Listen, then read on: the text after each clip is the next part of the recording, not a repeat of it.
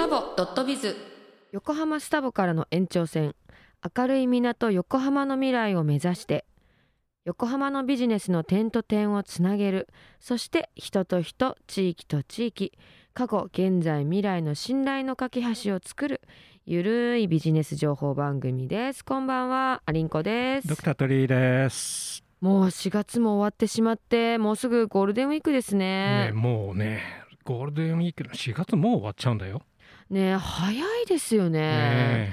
早いですね。でも早いようなうん。1月から4月にかけて、うん。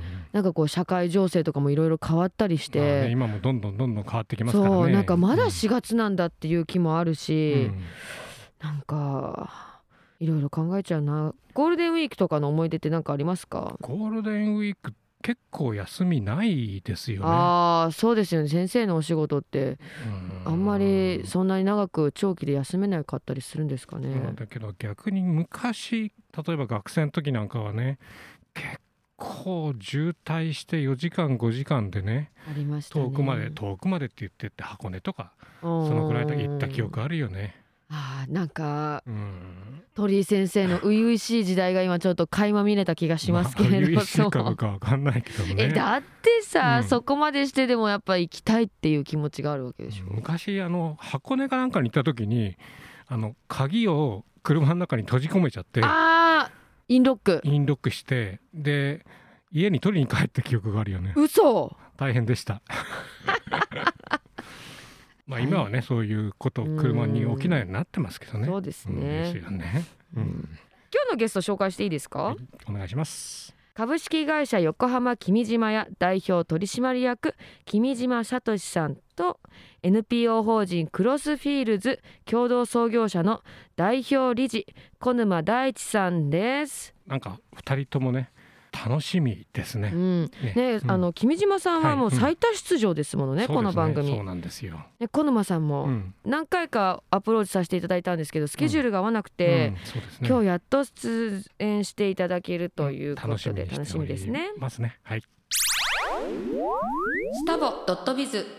フライングバーズ横浜の街に出てみよう。夜の街に繰り出そう。そして人と人街と街を元気につなごう1月から FM 横浜プライムタイム内で湘南太陽会プレゼンツナイトバーズのコーナーが始まりましたいろいろな人に健康元気の源をリポートしていますまあ、本来ねドクター鳥健康とか医療とかね美容とかね街と人の健康の SDGs を目指して素敵なゲストをお呼びしますということですね。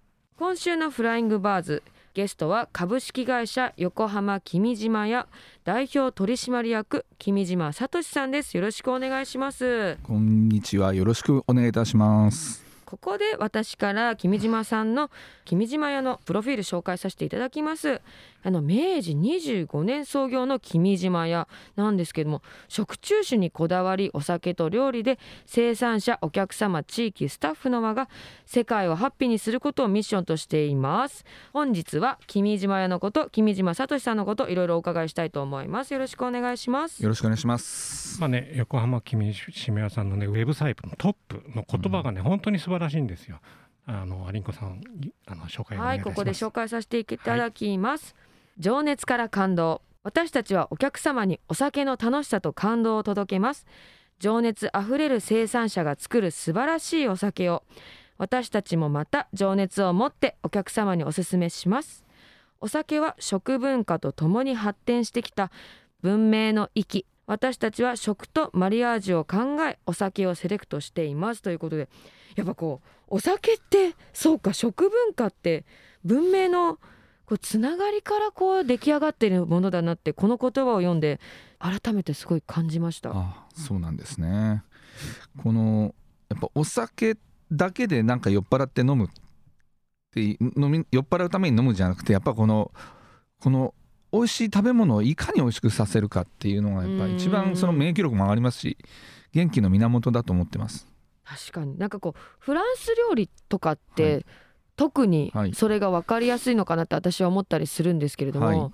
お酒なしであの料理を食べるとなんか楽しさ本当に半減しますよね。そう違った楽しみになってしまって、うん。やっぱワインプラスアルファで 1+1 が20とかになったりするんですけどやっぱりこのお酒がないと多少半減しちゃうと思います。いくら美味しい料理でもですね、はい、そうですよね、はい。なんかこう私もお酒とお食事一緒に楽しむの大好きなんですけれども,、もう最後の味付けのソースじゃないですけれども、あるないで本当に深みが変わりますよね。そうですね。ワイン自体がソースの役割もなりますしやはりこの食事にプラスアルファこう乗っかってくるものとしてより美味しくなりますもんうね。ん。はい。であの私もウェブサイト横浜君島屋の歴史について拝見したんですけれども、はい、ね、先ほどもあのお伝えしたんですが創業明治25年。そう今年で130周年なんですよね。すごい。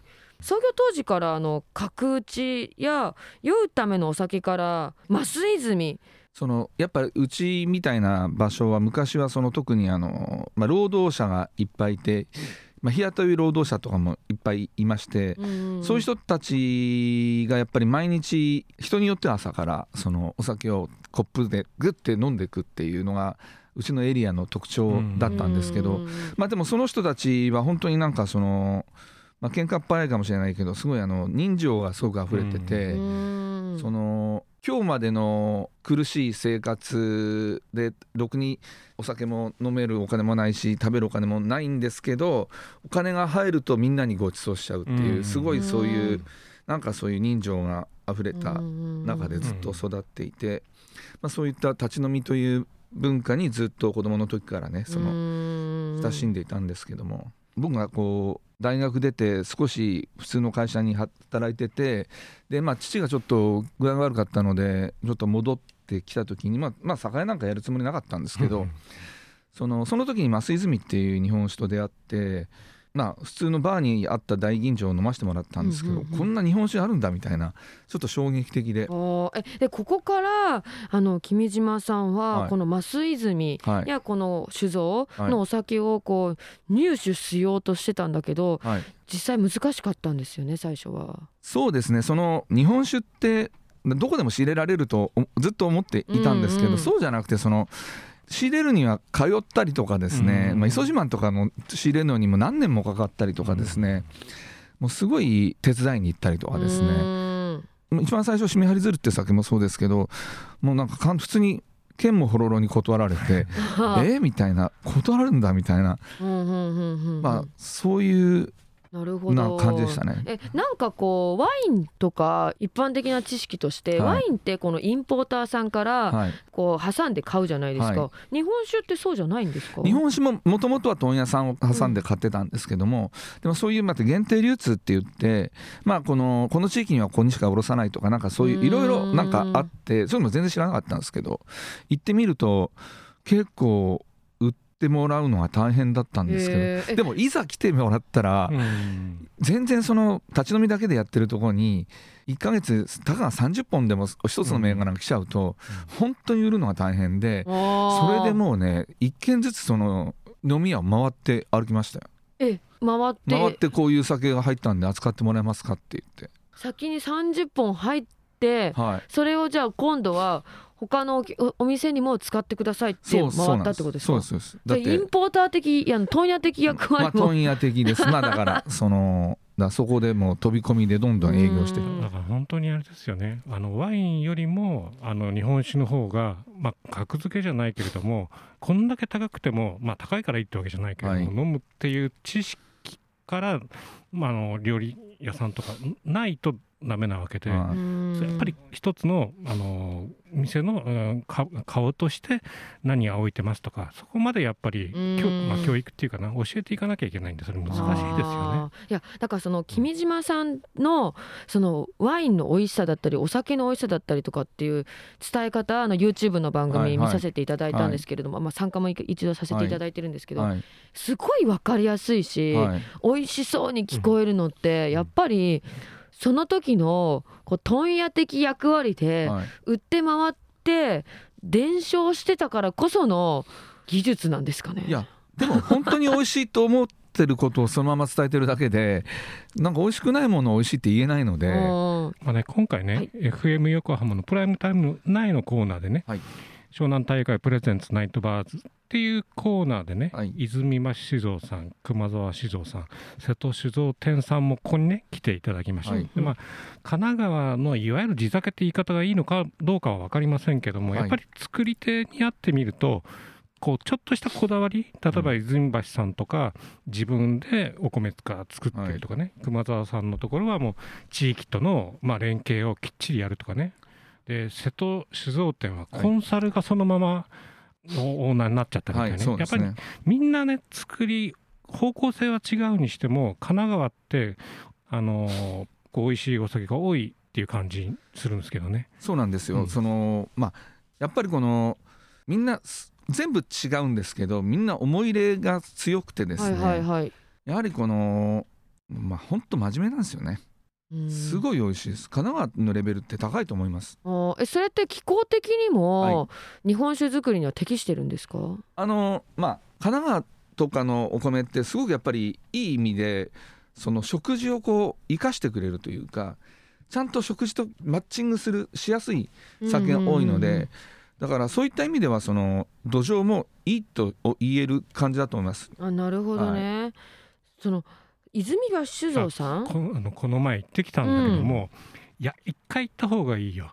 って行きいうかねすっごい田んぼででそこまたねあの直営のレストランが まあちょっと気軽に行ったけどねむっちゃおしゃれでへしかもえむあの泉橋のペアリングだけなんだけども5種類出てきて、これがうまく合ってるんですようん。ね。本当に美味しいです。あとあの泉橋酒造さんの酒造酒米から栽培まで一貫した酒造りだったりとか熊沢酒造さんはもう地域との交流も積極的にされてるんですよね。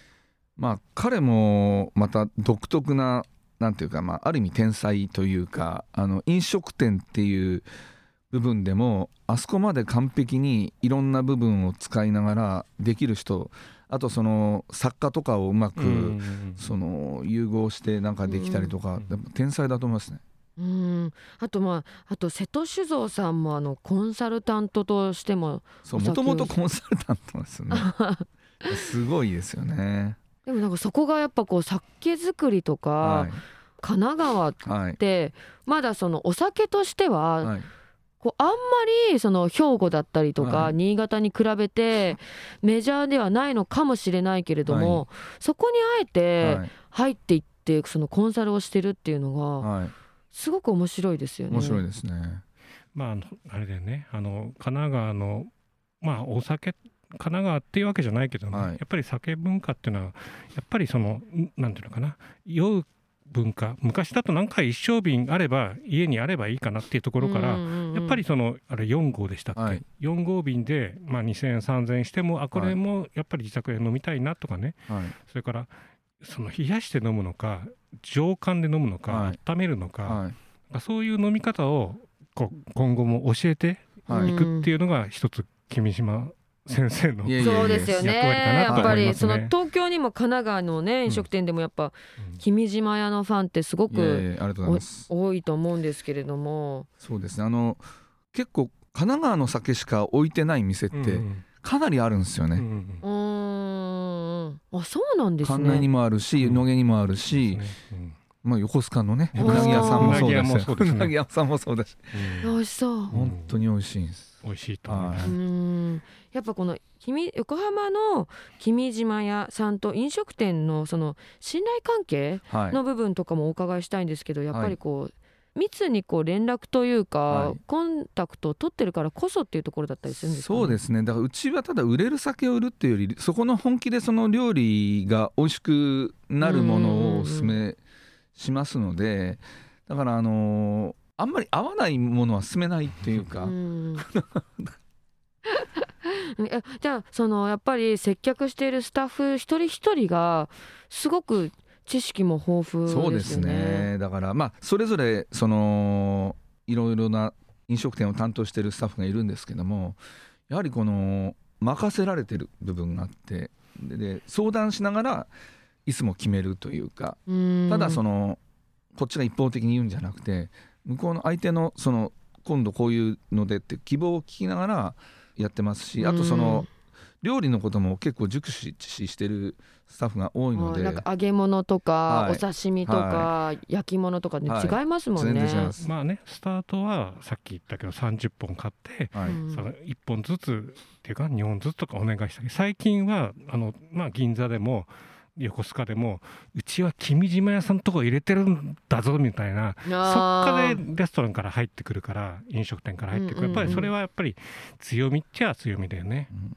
やっぱりそれはだから本当にあの売るっていうねあうん。の卸して売るっていうだけの世界じゃないんだろうなと思いますよね。君島屋に入ってるからこその、その価値が上がるブランそうまドとしてもずそのうちに入るっていう一つのこの変なものは入れないので、うんまずこの一つの登竜門登竜門なんですね、うんうん自分たちも含めて、まあ、自分だけじゃないんですけどスタッフも含めてこれはちょっと違うだろうっていうのはまあないんですね。う、ん。だから結構種類ばっかりいっぱいあるとこあるけども、それはもうセレクトになってなくて何でもあるっていうんじゃなくてうちはあえてこの料理に合うものをセレクトしてるとかってそうちょっとまあちょっとだけ例外ありますけど基本的にはあの本当に料理のことを考えてだから食中酒っていうようなイメージがあるんですけどど。いやーなんかお酒のこと君島屋のこと聞いてるともう話が止まらないですね。や本当に。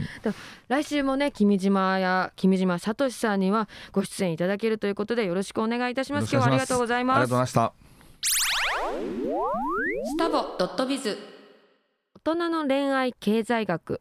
アリンコと？ドクタートリーの女と男のラブラブ本音トー本ク大人の恋愛経済学アリンコとドクタートリのラブラブ本音トーク面白いコーナーですよ。まあね恋愛経験豊かなまあ最近もいろいろ豊かなアリンコ豊かさんですね。ですよもう。平和に、に過ごしたい、まあ平和はなかなか難しいかもしれないですね。うん。まあ鳥居先生もねいろいろありますから。ねいやいやいやえ今日のねはい。うん。夏も間近だし、うんちょっと大人な路線に行きますよ、あ夏が間近と関係あるかあるでしょ。うやっぱありますか？こうはい。テンション上がりますから。テンション上げていきましょう。はい。一線を越えるデート。うん。大人なのね、うん。こう空気読むうん。じゃないですか、うん。で一線を越える越えないって、うん。これ KY なことしたら事件沙汰になりますからね。昔で言う A と B と C って言ったら C ってことですか？そうそうそうそうん。C ってことですね。とはい鳥居先生でどうやって今日かなとかまだだなとかっていうのを見極めるんですか？見極めるよりも決着つけるか否かみたいなんかそういう。決着つけるまず門限を聞く。ほ今日何時までに帰ればいいのっていう。うおー。例えば午前3時とかあの日が出る前にって言ったらばそこまでは自分の自由になるはずじゃん。ちょっと積極的っていうか好意的な自分に好意的な意見かもしれないけど。あーなるほど。じゃあ逆にあー、うん。今日は明日早いからあんまり遅くなれないかなとかって言った時は今日じゃないなみたいなね、そうそうそうそう。まずそこで判断するかなってところだね。ちゃんとこう聞くんですね。雰囲気とかではないんですか？雰囲気。まあ聞聞くって言っても別に門限聞いたからなんとかなるってわけでもないし。確かにね、でもうさ、ん女性のこう匂わせってあるじゃないですか、うんうんなんか逆にこうダブルデートとかしてて、うん。なんかこっち側はもう付き合って長いけども、うん。私たちは付き合って長いけど、うん。うん反対側の2人はまだこう付き合って浅いみたいな状況の時って、うんなんかこう女の子のこう落ち着いてなさっぷり男の子のふわふわしてるっぷりテンションの高さっぷりがさ。まあでもそこは堂々としておきたいねなんて？どういうことですか？いやだからどっち転んでもいいようにしなきゃいけないねっていう、うん。んえでもさ、うん。乗るか反るかで乗ったらいいですけど 反ったらさちょっと寂しくないですか？いやでもそれは反る反るなら反ってその次があるようなあのうん。エンディングをしておけばいいわけじゃん。最終回じゃなくて最終回の前の回みたいなあーな形にしておるほどね。けばいいわけで。うーん。だからあの二次会あの食事に行って二次会どうするのっていうので、はいはいはいはい。あのあなん静かなバーに行く女の子のいる店に行くそれとも部屋飲みするっていう三択をする。いやでもさ、うん。これは、女の子部屋飲みするってそこで言ったら、うん。黒すぎもういけるすぎるでしょ。でもいます？いました？過去に。でも まあ、過去過去を 言うのはなかなか難しいんですがだけど部屋飲みしても何にもしないしに行かないっていうのもあるし。えー、部屋飲みして何にもしないってあるんですか？あるでしょそれは。ないでしょ。いやいやいやあの部屋飲みの時に部屋に行ってまあ例えばもうなんかその気で行ったらばもうシャンパンあげておいてもらってつまみあって今日は飲んで帰れよみたいなそういう。いやーそこまでされてたら私ちょっともう えっと今日パンツ何履いてきたっけ？とか。考えるよねあとね肝があの部屋飲みの前にコンビニに行ってコンタクトレンズ液を買うの。ほう。相手がコンタクトだとするとほう。とりあえずコンタクトレンズ買いに行こうかって言ってそれ結構ねあそれは分かりやいすいかも、うん。まあだからお泊まりセットのもう極みみたいなところですよね。ね。うん。コンタクト取る状況ですもんね。そうそうそうそう。はあ。えそんなこと考えてんだ。まあ、そこまで考えないと勝利できないんじゃないか 逆に女の子としてな、は、うん。なんかこういけるのかな？私今日どうなのかなってすごい考えたりとかするんですよ。あーうん。あれ今日？今日じゃないよね？みたいな。え今日何回目だっけ？あったのとかって考えたりとかして。うん。で会話の内容とか、うん大体そういう時ってうん。うんあこいつ今日なんか考えてるなって時って なんかこう距離感。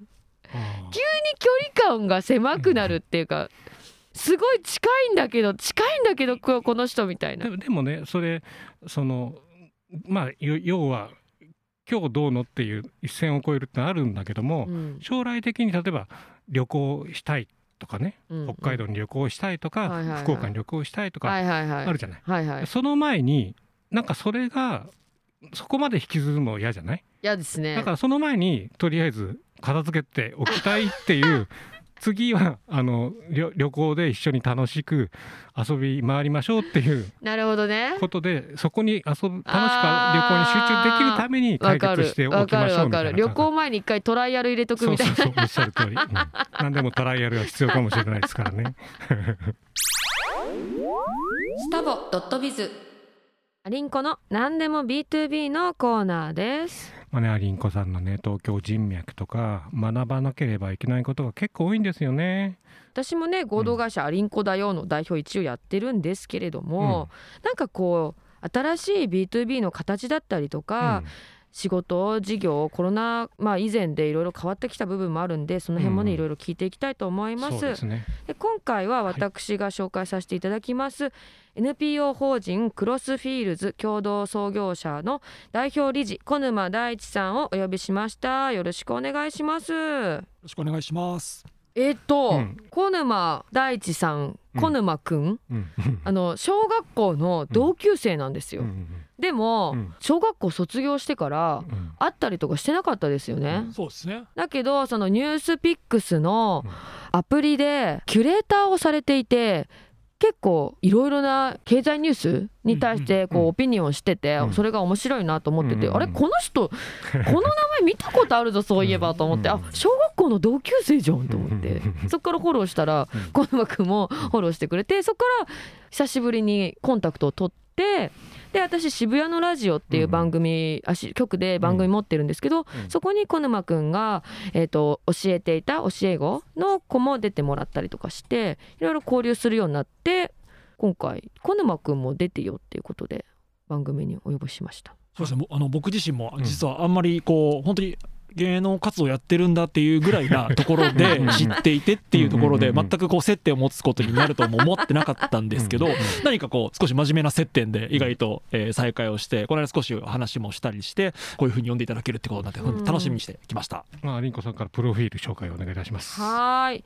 横浜市出身、ね、私と同じ小学校ですから。で青年海外協力隊として中東シリアで活動した後大手コンサルティング会社の勤務を得て NPO 法人クロスフィールズを創業ということでハーバードビジネスレビュー未来を作るアンダー40の経営者に選出されてさまざまなビジネスの面でも大活躍、働く意義の見つけ方の著者でもあります小沼くんがされているクロスフィールズ内のお仕事なんですけど留職という分野のされてると留職って何ですか？そうですね。留職はあの創業からやっている我々がやっている事業の一つなんですけれどもちょっとラジオだと伝えにくいんですがうん。えーとど、まるという留学の留の字に、えー職職業の職。で留学留職。留学じゃなくて留職なんですよね？そうですね。とどまって現地で職務を実行してくるっていう意味だったりあるいは、えー今の職業にとどまりながらチャレンジをするっていう意味で留職っていう新しい言葉を作ったような感じですね。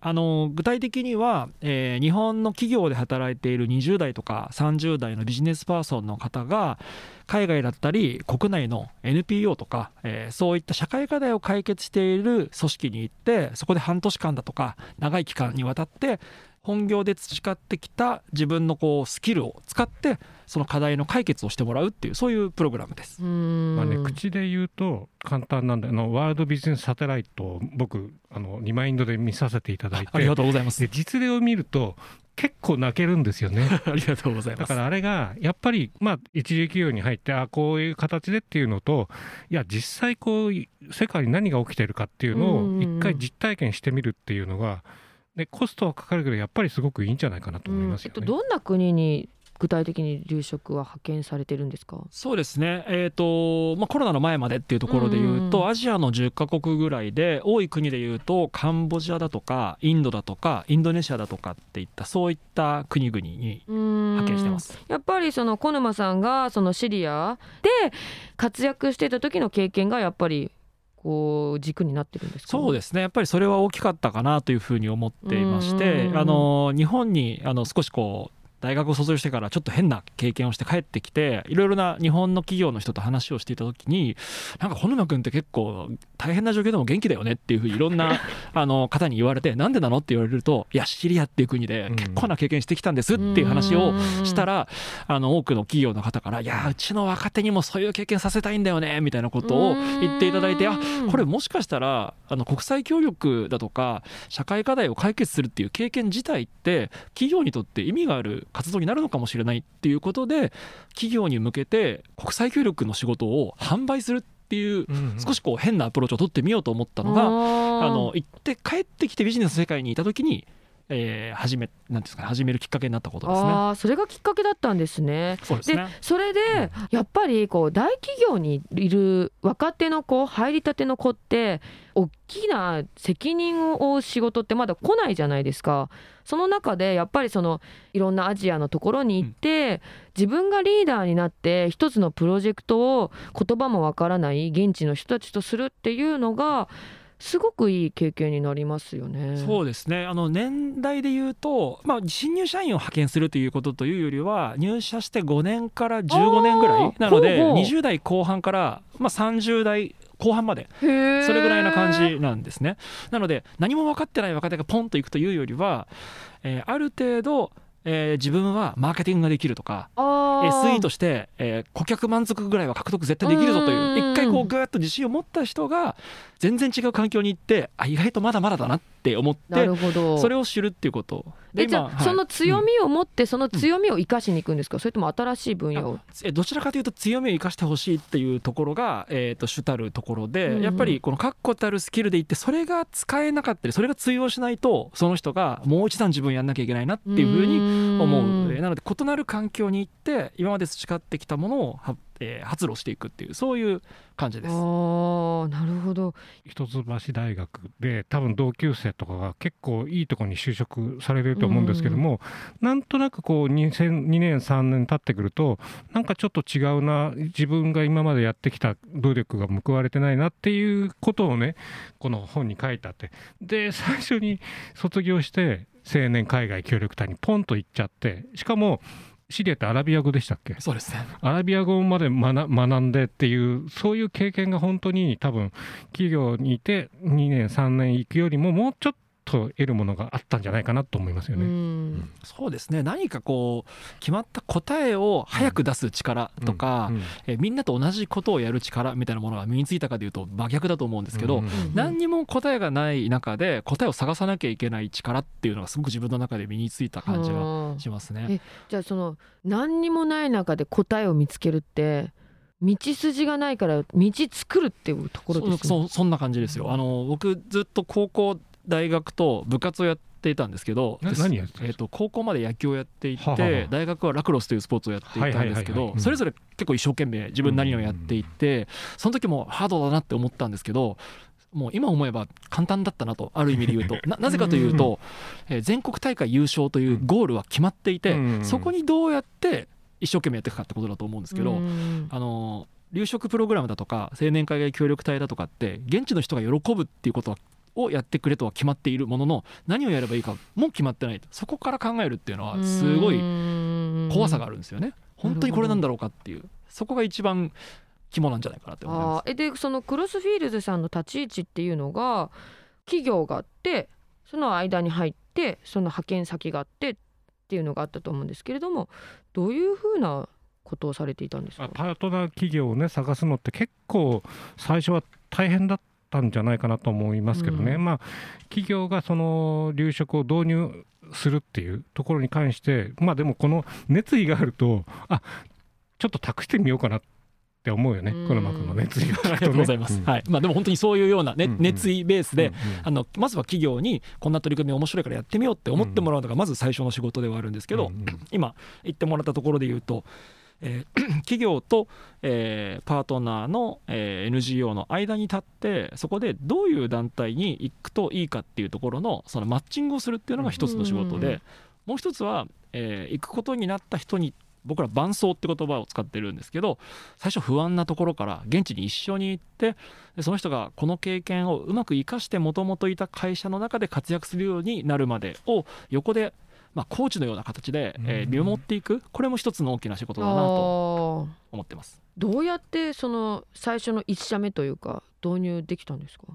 あのーそうですね。もう最初は実績がないと大企業ってうん。イエスって言ってくれいないので。座作るの大変ですよね。そうそうそう。本当すごく大変だったんですけどあのー実は最終的に提案したのが否決されてしまってこれできないっていうふうにある会社に言われたんですけどその会社の担当者の人がすごく共鳴をしてくれていてうん「小沼さんこれ諦めちゃいけません」とその人から言ってくれてその人が粘り強く粘り強くやって最終的には会社の GO 出てないけど自主的なプログラムでやってみましょうということでそれで実はその会社の人が自主的にクロスフィールズのプログラムに参加っていう風になったんですよでそれが実は日経新聞の一面に出てすごい。で何々会社の人が参加ではなくて何々社が参加って短くしていいですかって新聞社に聞かれて いいですよっていうふうに言ったら それで新聞で実績ができてそうするとその記事を見て他の会社がイエスと言ってくれてそそしたらじゃゃあその実績を持って元々の会社に持っていったらその会社がイエスって言ってなくれた。るほど。みたいななんていうんですか？あのわらしわらしべ長者的な。そうそうそう。でも最初のその一人に、うんこう共鳴してもらえたっていうところが大きいですよね。そうですねやっぱり特に初期は、まあ、今もそうかもしれないですけれどもそのこういうメリットがありますだとか、えーロジカルに説明してこうですっていうふうなことというよりはやっぱり思いで共感をして託してみようというふうに思っていただけるかどうかがすごく大事だなっていうふうに思ってましてうんそういう熱がある導入の仕方をしていただけるとその後のプログラムにも熱が帯びるのでそういったことを結構好きにやっていますね。うーんなるほど。ででねやっぱりコロナの影響あったじゃないですか、うんうん。でさすがのねクロスフィールズも大変だったと思うんですよ。でどうやったらこの先やっていけるかっていうのはちゃんそれこそロジカルに説明を立てながらそれにみんながついてきてるっていうところがね逆に感動しましたよね。あのーなんて言うんですかね。でも今みんなついてきてくれてってことをおっしゃっていただきましたけれどもあのそんなに、えー最初からついてきてくれた感覚というものもないですしある意味、うん。ついてこさせようとも思わなかったというかまずは本当にこれはやばい状況なんだってことを共有するのが一番大事だというところから始めたのが良かったなと思っています。えそのやばい状況を共有したら不安になって周りもあたふたして統制つかなくなりそうなイメージがあるんですよ。なんかこの辺が少しこうビジネスの世界変わってきたのかなって僕は思ってるんですけど、以前であればカリスマ的なマッチョなリーダーがはいはい大丈夫だ、この危機でもあの僕のことを信じろって言うとみんな安心してはいはい。あのチームが一つになるっていう感じだったと思うんですけど、今、えーまあ、SNS とかでもみんなこういろんな情報が筒抜けになっているから、はいは嘘つけとあいつ大丈夫なわけないだろうっていうふうに 社員が思ってそういったこう力を込めすぎた言葉ってえーむしろ響かないような時代になっているような気がしていてそれよりもむしろ本当は自分も不安なんだと。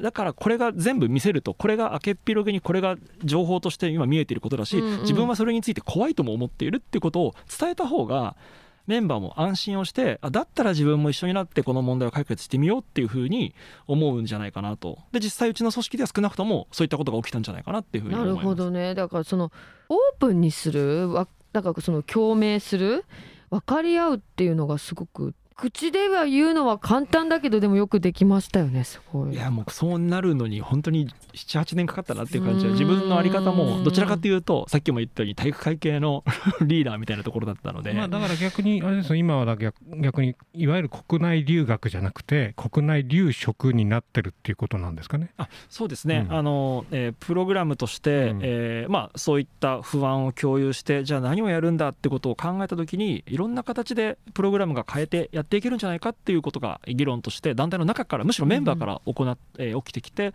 それでじゃあ海外じゃなくて国内に派遣するんだったらコロナでもできるんじゃないかとうんいうことで、国内留職っていうものが始まりました。あなるほどね。えどんなものがあるんですか？海外と,、えー、とそこまで大きく仕組み自体は変わらないので日本国内で活動している NPO だとかえー社会課題を解決しているスタートアップに半年間だとか1年間だとか、えー企業の人が行くといったもなるほのですね。ど。じゃあその企業リーダーの育成と現場の課題解決みたいなところになってくるんですかね。そうですね。あのなのでし現場が新興国だとかアジアではなくて日本というだけで,、でやはり一番大きいのは実は国境を越えるということというよりもビジネスという利益を追求していくっていう世界と社会課題を解決しているっていう世界ここの違いが一番の違いだったりするので、うんうんうん。えー必ずしも国境を越えなくとも、えー日本国内でも NPO の世界に行くと普段とは全然違う環境で、えーその人の考え方が変わっていく成長ができるっていうのは担保できるというふうに思っています。ああなるほどね,、まあね、この小沼さんの本の中でもね自分の人生の使命が社会貢献とビジネスを両方つなぐっていう、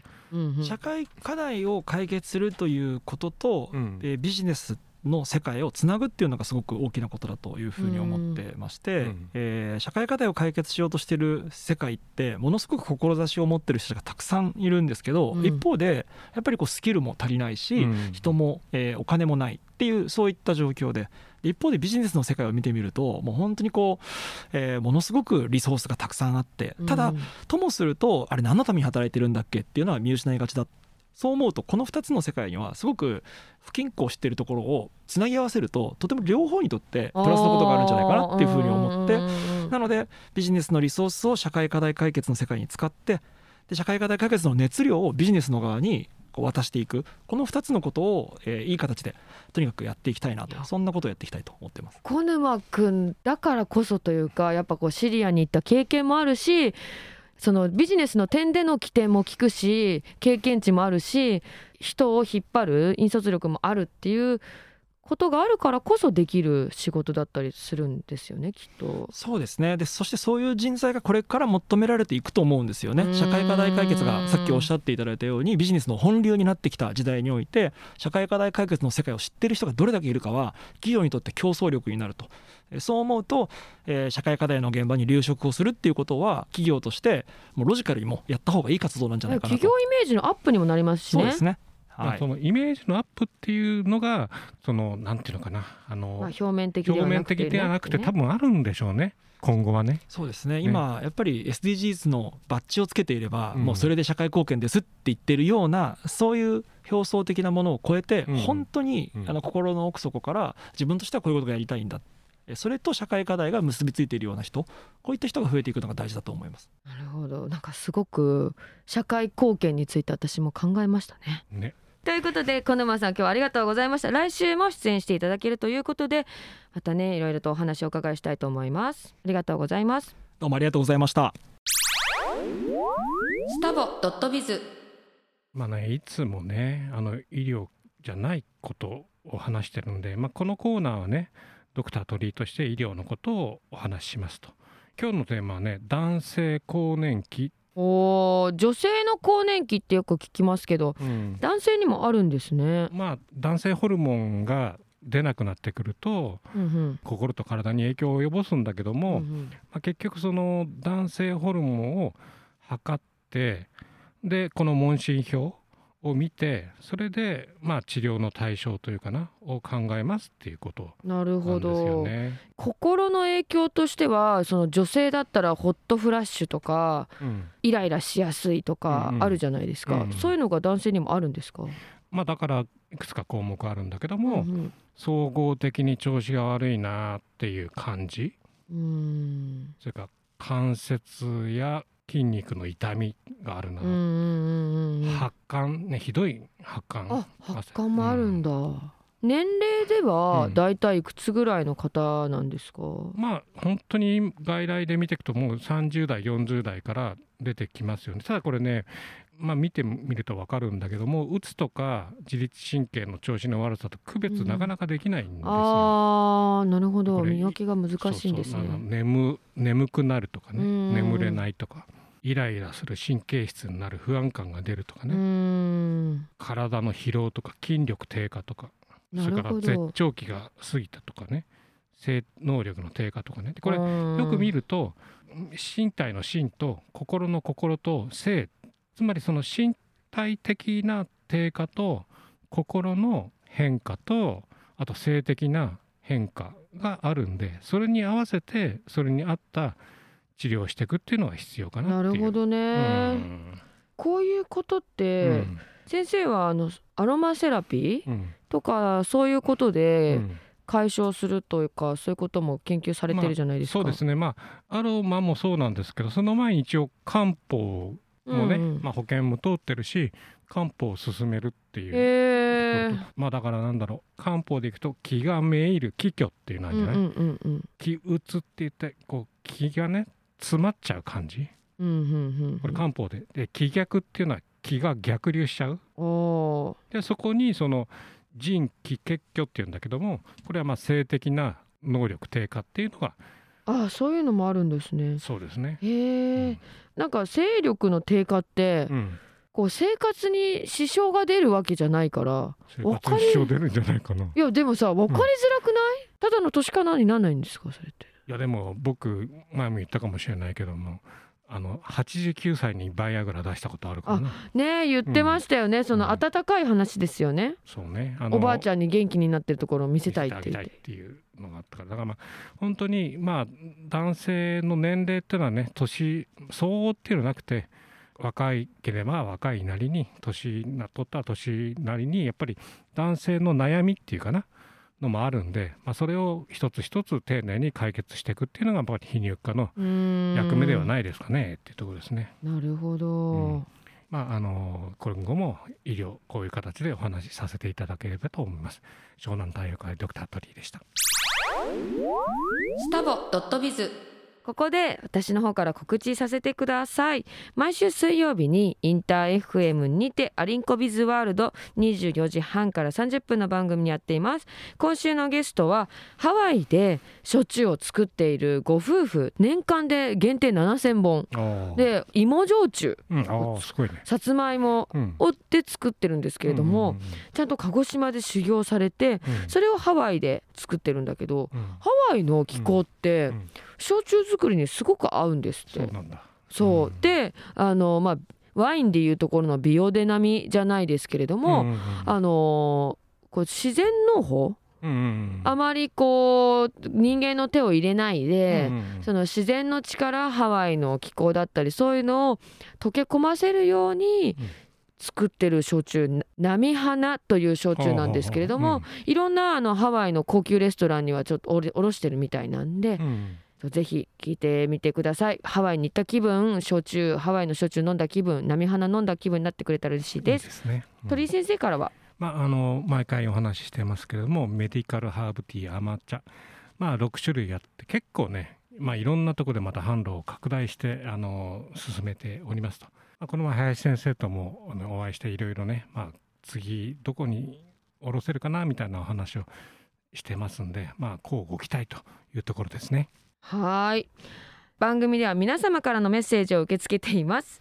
メールアドレス sdb861 アットマークマリン -fm.com 番組のメッセージや感想いろいろお伺いしてきたら嬉しいです。スタボドットビズさて1時間聞いていただきありがとうございました。どうでした鳥居先生？まあねあの君島聡君。やっぱりなんていうのお酒を売るんじゃなくてお酒の愛情を伝えるみたいななんかそういううありますよね。お料理に合わせるうん。っていうことにこう重きを置いてるっていうのがお酒が主役じゃなくて食とお酒が合わさって食事っていうのにマリアージュですね。マリアージュ。うん。感動しました。それと同級生な。小沼くん、はい。うん、小沼くんやっぱり面白いですね。熱いね。熱い、うん。順当じゃない、うん。からこそ彼自身の魅力がもちろんふ、膨らんでるっていうのと、うん。その人がついてくる。そのうんついてくる人がまたこう魅力的であるから、クロスフィールズっていう会社ができてるんでしょうね。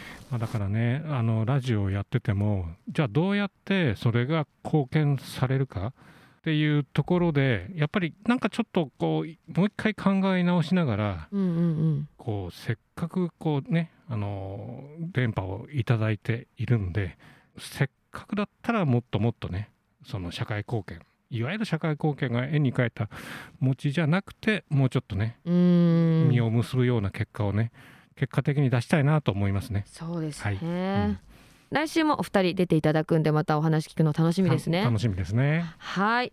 それでは1時間お聞きいただきありがとうございました。お相手は太田ありとドクタートリーでした。スタボドットビズ